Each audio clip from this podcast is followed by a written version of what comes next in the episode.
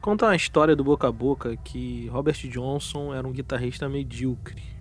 Nos intervalos das apresentações nos bares, ele pegava seu violão e tentava tocar alguma coisa e era um completo desastre sonoro. Um dia, sem mais nem menos, ele sumiu do mapa e ninguém sabe muito bem para onde ele foi. Depois de um bom tempo, ele voltou para a cidade de onde nasceu, portando um violão, e aparentemente ele era o mesmo homem que saiu. Ele entrou no bar e, como de costume, no intervalo do show, foi até o palco e se sentou na banqueta com o violão no colo. A plateia de sempre suspirou fundo, talvez pensando: lá vem ele de novo. Até que ele começou a dedilhar o seu blues.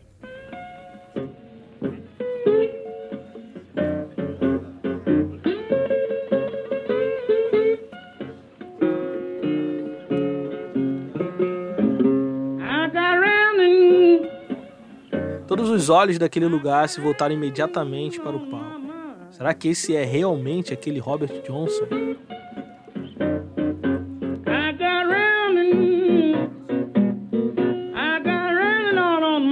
O fato é que aquele cara péssimo no violão agora era um bluesman habilidoso, beirando a genialidade. É a partir desse fato que começa a nascer o mito. Depois de andar parar em pequenas cidades para fazer alguns bicos, voltar a andar e andar de novo, ele se viu em Rosedale, no Mississippi.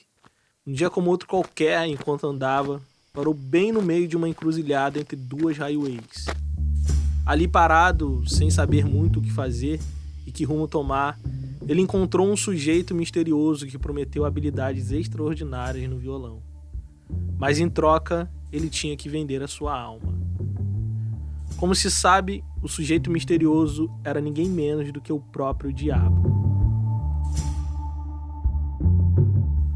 Então conta a história que Robert Johnson fez o contrato e entregou a sua vida ao diabo. Mas o quanto dessa história é mito e o quanto dessa história é fato.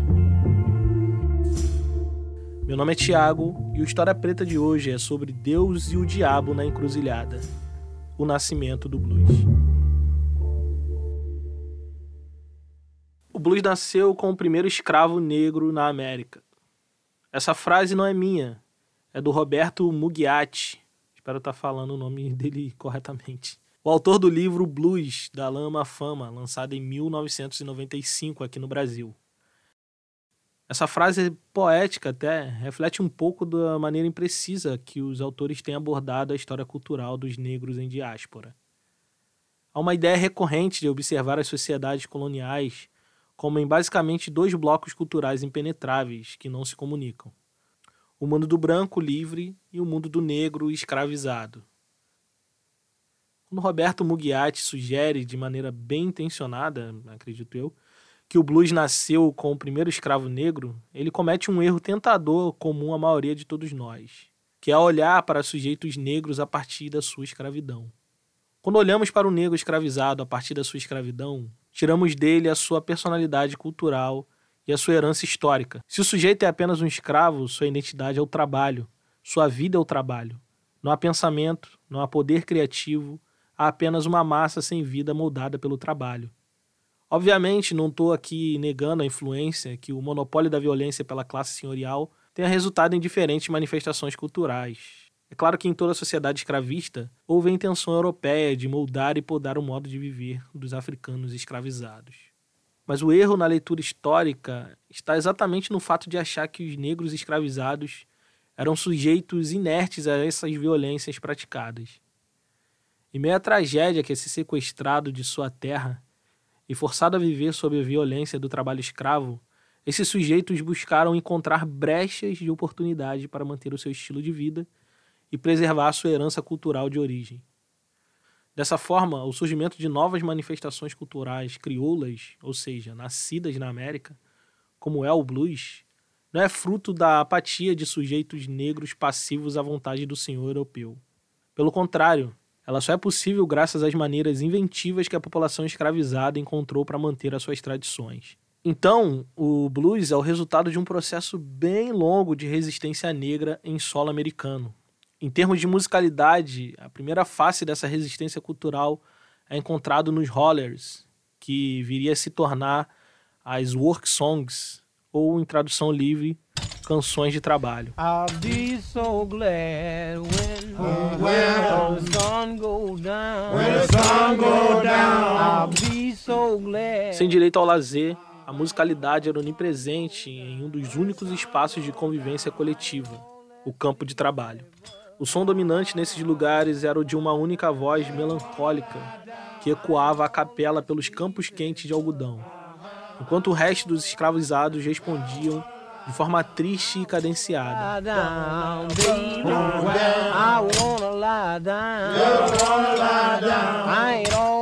Essas músicas serviam para marcar o ritmo das ferramentas de trabalho e também para distrair a mente enquanto o corpo sofria.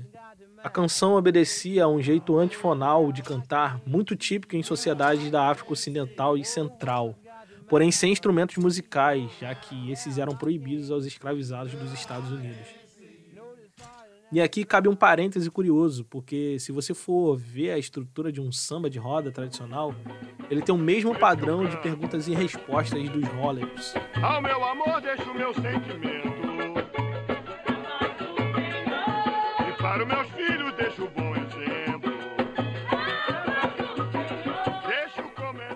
Inicialmente, esse tipo de cântico era feito na língua materna, geralmente banto ou iorubá contendo letras de protesto contra a condição de escravo. Mas com o tempo de convivência e aprendizado do inglês, as canções foram se mesclando e resultando em outras músicas com trechos nos dois idiomas.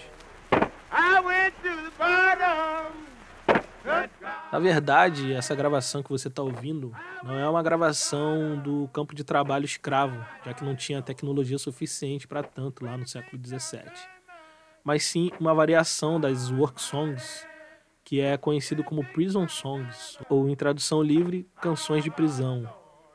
No fim da Guerra Civil Americana foi promulgada a 13ª emenda, que aboliu a escravidão e o trabalho forçado em todo o território dos Estados Unidos. Mas com um porém, se o sujeito fosse condenado por um crime, ele poderia ser forçado a trabalhar para o Estado enquanto cumpria a pena de prisão. E foi assim que os Estados Unidos começou a campanha de encarceramento em massa da população negra, aprovando leis que atingiam frontalmente essa comunidade e, como resultado direto, muitos negros foram parar nas prisões e voltaram ao trabalho forçado.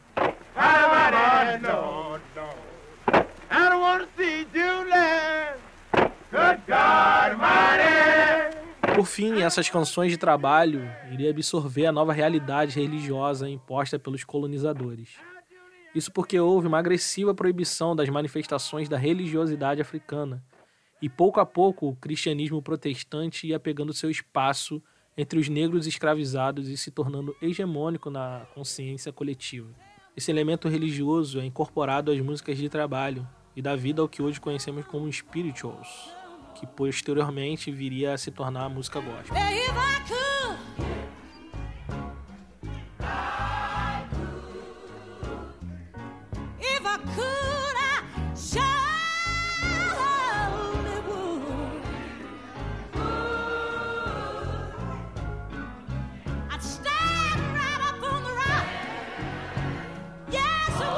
Essa aí é a maravilhosa Aretha Franklin, cantando já na década de 70, mais de dois séculos depois do surgimento dos Spirituals, um de seus hits que exemplifica bem a estrutura musical que estamos falando.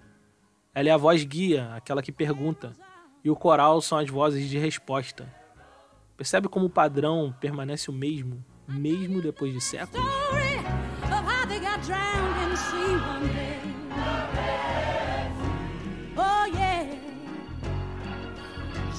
Evidentemente, essa mudança cultural imposta por meio da religiosidade não apagou as tradições africanas como um todo. Na verdade, resultou numa nova coisa.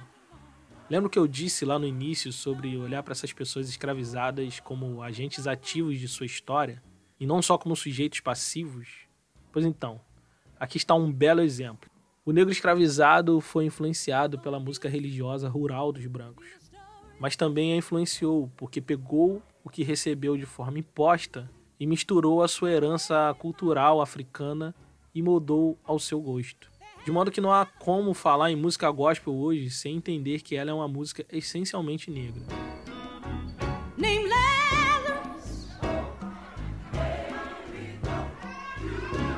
Os spirituals incorporaram a temática judaico-cristã em suas letras, porém ela atendia a uma necessidade da vida escravizada. Eram músicas tristes como são as músicas de trabalho, porém com mensagem de esperança religiosa.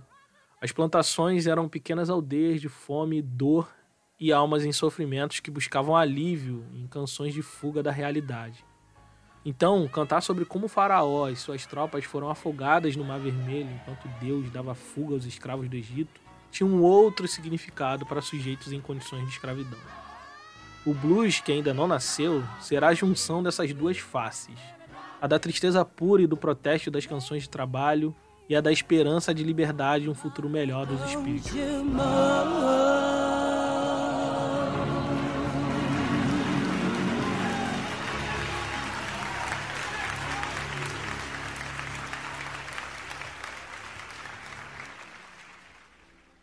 Basicamente, esse é o caldo cultural que vai dar alicerce para a construção do blues. Enquanto as músicas de trabalho e spirituals são expressões culturais nascidas na experiência da escravidão, o blues é essencialmente um resultado das vivências do pós-abolição e da liberdade. Mas apesar de livre, a vida de um negro no sul dos Estados Unidos, no pós-abolição, não era nem um pouco fácil. A realidade da segregação, dos linchamentos, desemprego e prisão eram corriqueiros aos negros vivendo ao sul dos Estados Unidos. E é justamente esse terreno que vai ser o solo fértil que vai florescer o blues.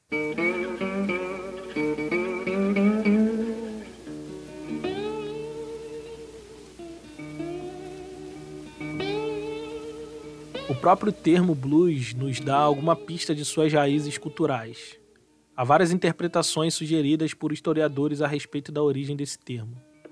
A mais aceita diz que ela vem da expressão to look blue, muito usada desde o século XVI e tinha um sentido de sofrimento por medo, tristeza, ansiedade ou depressão.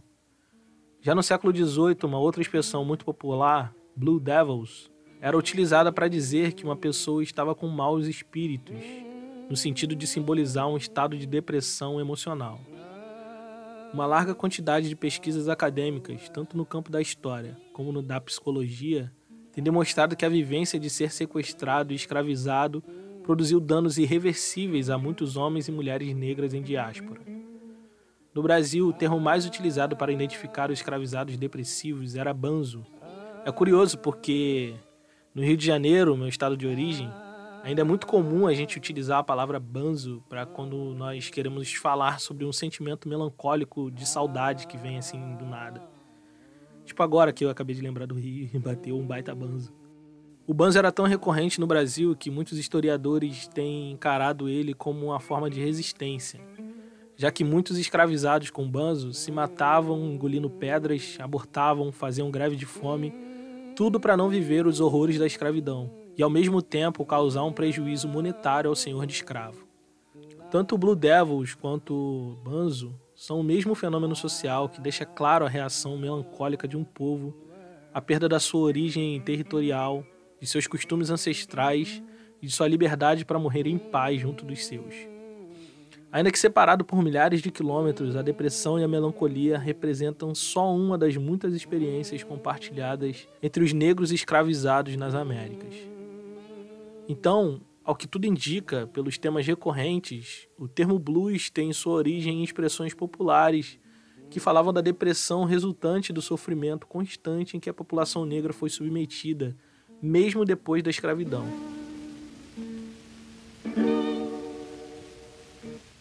O berço do blues é o delta do Mississippi, não na região de New Orleans, como muitos imaginam, mas na menos celebrada Vicksburg, Antes da grande migração em massa para os estados do norte, uma parte dos negros ex-escravizados buscou trabalho nas grandes cidades do sul, como Vicksburg e New Orleans. Assim, no período que vai da Guerra Civil à Primeira Guerra Mundial, teve um fluxo migratório muito grande de pessoas para as grandes cidades do sul, transformando a ocupação dos negros, que antes eram exclusivamente campesina, em atividades também industriais. Isso serviu de preparação para uma maciça migração que viria logo a seguir em direção ao norte, que teve início no fim da Primeira Guerra Mundial, em 1918. Vemos aqui então a formação de um subproletariado pobre que vivia em barracos e cabanas insalubres próximas às entradas das cidades. Oprimidos e corroídos pelo alcoolismo, pela educação precária e ausência de direitos básicos, as perspectivas eram tão deprimentes quanto as do período escravista. Porém, foi a existência dessa classe trabalhadora que influenciou na criação de uma nova forma de entretenimento, agora urbana, que eram os pequenos casebres de madeira chamados juke joints.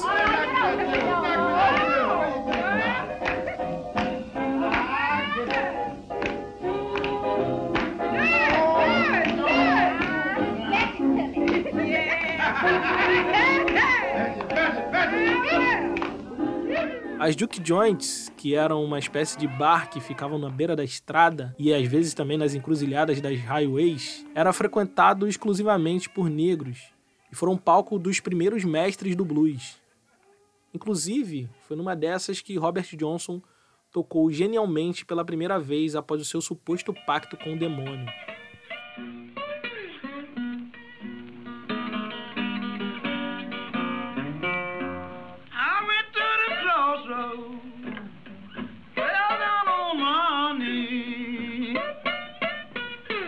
Veja bem, a gente está falando de sujeitos iletrados que trabalhavam em subempregos, sem educação formal, mas que mesmo assim eram gênios musicais. Ao ver caras como Robert Johnson subvertendo a música tradicional, a única suposição racional a se fazer é que ele vendeu a alma para o capeta. Deixa eu tentar te explicar uma parada aqui que faz toda a diferença na compreensão da genialidade desses sujeitos. Como mencionei, por muito tempo, instrumentos percussivos foram proibidos aos escravos pelos senhores brancos. O resultado disso foi que essa cultura do batuque praticamente desapareceu na cultura popular afro-americana. Mas se você ouvir um bluesman tocando seu violão, você vai perceber que ele o faz de maneira percussiva, quase que batucando nas cordas para marcar o tempo.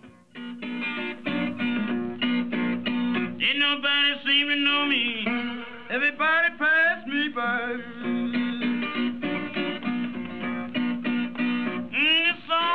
going down, boy. catch me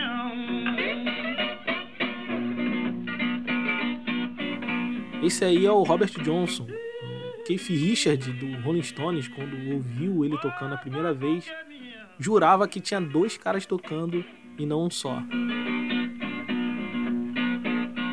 Aliás, isso ajuda a fortalecer o mito de que realmente Robert Johnson não estava sozinho, né? Ele estava acompanhado pelo diabo.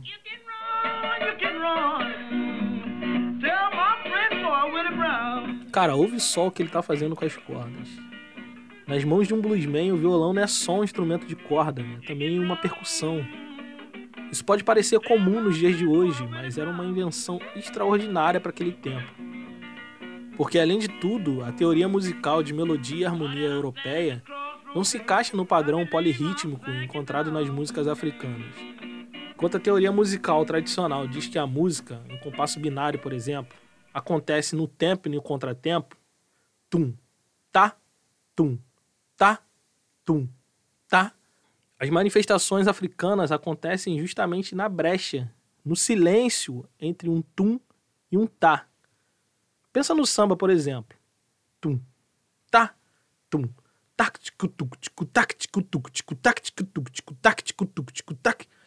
o nome dessa brecha fora do tempo e da norma se chama síncope. É na síncope que o samba e o blues acontecem. E isso não se aplica só aos batuques, porque as músicas africanas não são só batuques, são também cordas. E nas cordas os bluesmen inventaram uma coisa que hoje nós conhecemos como blue note, que nada mais é que uma nota fora do tempo. Mas como eu não manjo nada de teoria musical, eu pedi pro meu amigo Jonatas explicar um pouco o que é uma Blue Note. Então, mano, eu vou gravar aqui no aplicativo de áudio que a qualidade vai um pouquinho melhor que do Zap, entendeu? Já te mando aqui agora. Tô com o violão aqui, acordei e te mando já. O Jonatas é um multi-instrumentista muito talentoso e guitarrista do Projeto Sonar, trio de jazz que toca por todo o Rio de Janeiro. Então, é, basicamente, para se falar da Blue Note, primeiro a gente tem que falar da escala pentatônica, que antecede a Blue Note. É, essa escala pentatônica é uma escala criada pelos chineses, mas além disso também é a principal escala para tocar blues, entendeu? É, e a Blue Note é uma nota a mais nessa escala pentatônica, é uma nota fora da escala, praticamente um complemento ali da escala que se usa. E com essa nota a galera começou a chamar a escala de pentablues. É a escala pentatônica acrescentada da Blue Note. A escala pentatônica segue um padrão geométrico no braço do violão. E eu pedi para o Jonatas tocar uma pentatônica pura, sem a Blue Note, e uma pentablues, que é a pentatônica com uma Blue Note. A escala pentatônica pura. De novo. Agora a escala pentatônica com a Blue Note. De novo.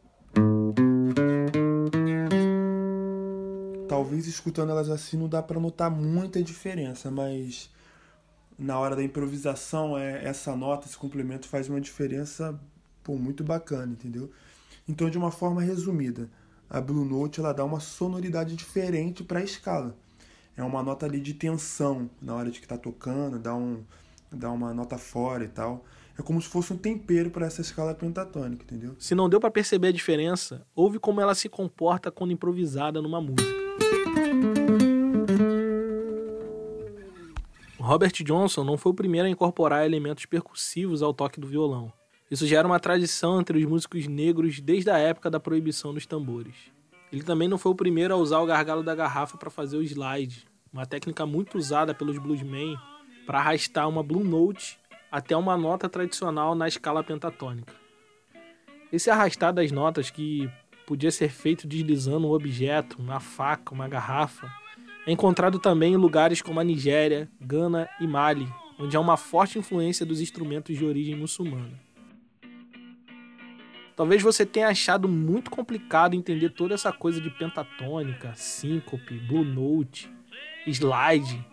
Mas pensa bem, você só precisa entender isso. Os caras inventaram o bagulho.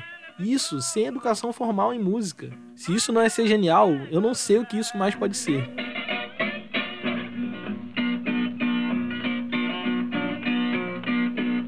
Mas nesse sumo profundamente religioso, onde tradições de diferentes matrizes do sagrado se encontram, o místico se torna a única maneira possível de explicar o tamanho talento em homens marginais da sociedade branca. Como explicar o inexplicável se não pelo sagrado?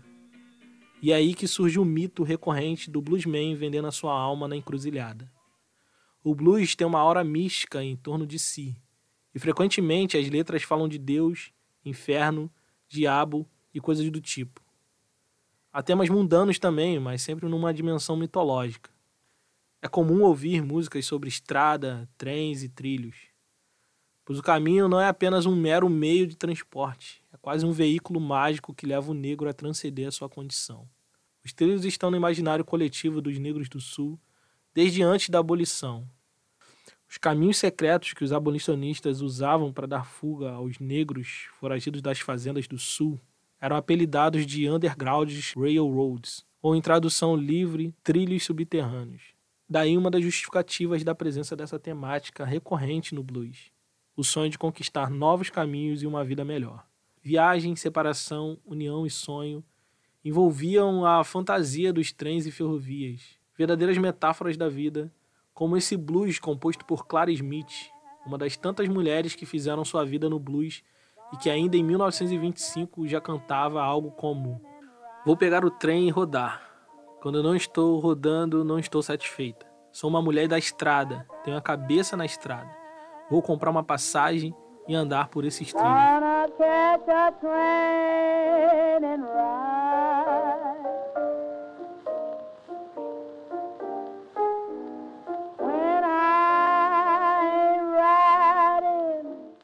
Apesar desse tom místico em torno das ferrovias, o tema sobrenatural mais popular em torno do blues é o do diabo na encruzilhada.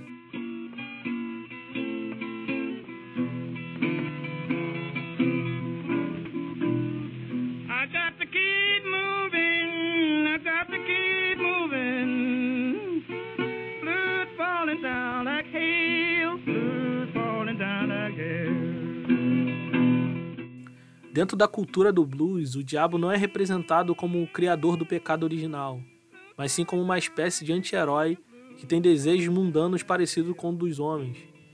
Na verdade, o diabo no blues se assemelha muito à figura do trickster, que no estudo das religiões e dos mitos é uma figura conhecida por não obedecer regras e ser extremamente imprevisível. Eles são personagens amorais que são ao mesmo tempo criador e destruidor, doador e negador, aquele que engana os outros, mas que também é sempre enganado. Com alguma variação, esse tipo mítico aparece em diversas culturas. Na Grécia, ele é visto em Hermes. No norte europeu, ele é visto em Loki. Na cultura indígena do Brasil, ele é visto no Curupira. Entre os urubais africanos, ele é visto em Exu. Entre os Fons, também da África, é visto em Legbar. E por falta de referência melhor dentro desse arcabouço religioso, o cristianismo equivocadamente comparou todos esses ao diabo.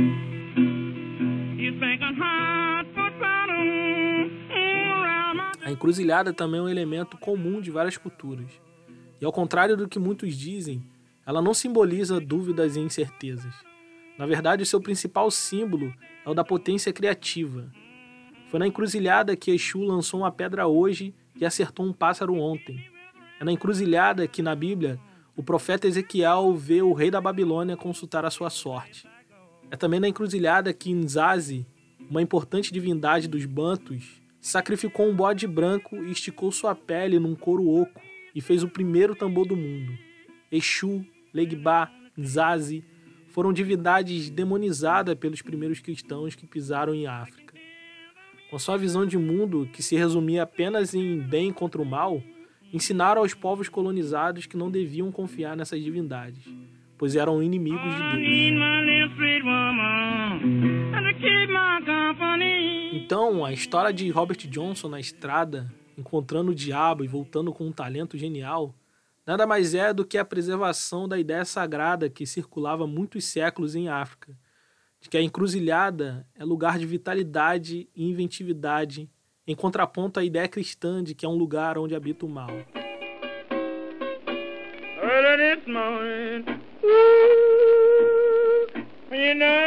Nesse contexto é que o bluesman desafia a lógica cristã e olha para o diabo como um igual, e não como um mal maior. Podemos ver um exemplo disso em Me and the Devil Blues, do próprio Robert Johnson.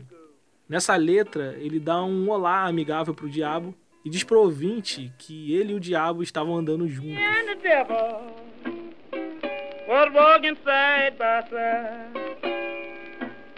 Nessa perspectiva do Robert Johnson, o tinhoso é como um outro homem que se envolve em conversa boba e expressa suas opiniões.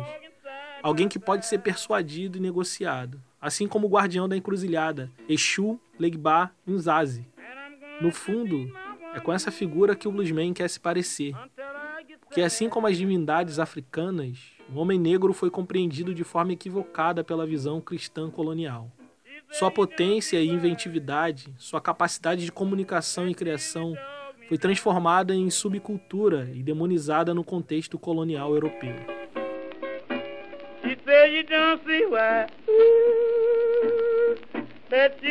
Robert Johnson e outros bluesmen abraçaram o mito e se tornaram um mito. Não importa se a história é mentira ou verdade, o que importa mesmo é a mensagem. No fundo, o bluesman é como os antigos griots da África Ocidental. O griot era um sujeito andarilho que cantava e contava histórias das tradições culturais do seu povo. Os músicos de blues também eram historiadores orais, contando a história do seu povo através de sua própria vida podem até ter começado nos pântanos profundos do vale do rio Mississippi, onde eram ouvidos apenas pelo seu próprio povo. Mas na época de Sunhouse, Lead Billy e Robert Johnson gravaram músicas em disco e o resto do mundo começou a se abrir para eles. O violão se tornou a voz da população negra do Sul e agora ninguém mais poderia ignorar a genialidade e a potência criativa desses caras. Obviamente, isso é a maneira mítica de ver as coisas porque o Robert Johnson foi quase um anônimo para o grande público em geral até ser descoberto na década de 50. Ele foi um sujeito que tocou uma carreira musical de forma brilhante para sair da miséria, mas foi morto aos 27 anos, bem antes de ganhar o mundo. Ele inspirou outros bluesmen como B.B. King e influenciou toda uma geração de roqueiros, dentre eles o Keith Richards do Rolling Stones e o genial Eric Clapton. Mas o seu legado é bem maior do que seu próprio nome, quando ele se torna um mito que resume em si a própria persona de todos os bluesmen. O que vagou de estrada em estrada, de trilho em trilho, de encruzilhada em encruzilhada e morreu anônimo. Aquele que em suas contradições e tragédias se torna o próprio blues. Eu sou o primeiro ritmo a formar pretos ricos. O primeiro ritmo que tornou pretos livres. Anel no dedo em cada um dos cinco. Feito na minha cara, eu me sinto vivo. A partir de agora, considero tudo blues. O samba é blues, o rock é blues, o jazz é blues. O funk é blues, o soul é blues, eu sou Exu do blues. Tudo que quando era preto era do demônio e depois virou branco foi aceito. Eu vou chamar de blues. É isso, entenda. Jesus é blues. Falei mesmo. Se você gostou e acredita ser importante que esse podcast permaneça no ar, considerem nos apoiar pagando apenas um cafezinho por mês em apoia.se barra História Preta ou em picpay.se barra História Preta. Lá você vai encontrar duas categorias de apoio e em todas elas você vai receber uma newsletter com tudo que li, ouvi e assisti para produzir esse episódio. Mas se você não tem dinheiro com um cafezinho, não esquenta a cabeça. Você pode nos apoiar mostrando o nosso podcast para outras pessoas. Nas redes sociais nós somos o História Underline Preta. E lá você pode, além de nos seguir, conversar um pouco mais sobre esse episódio. Então, até a próxima.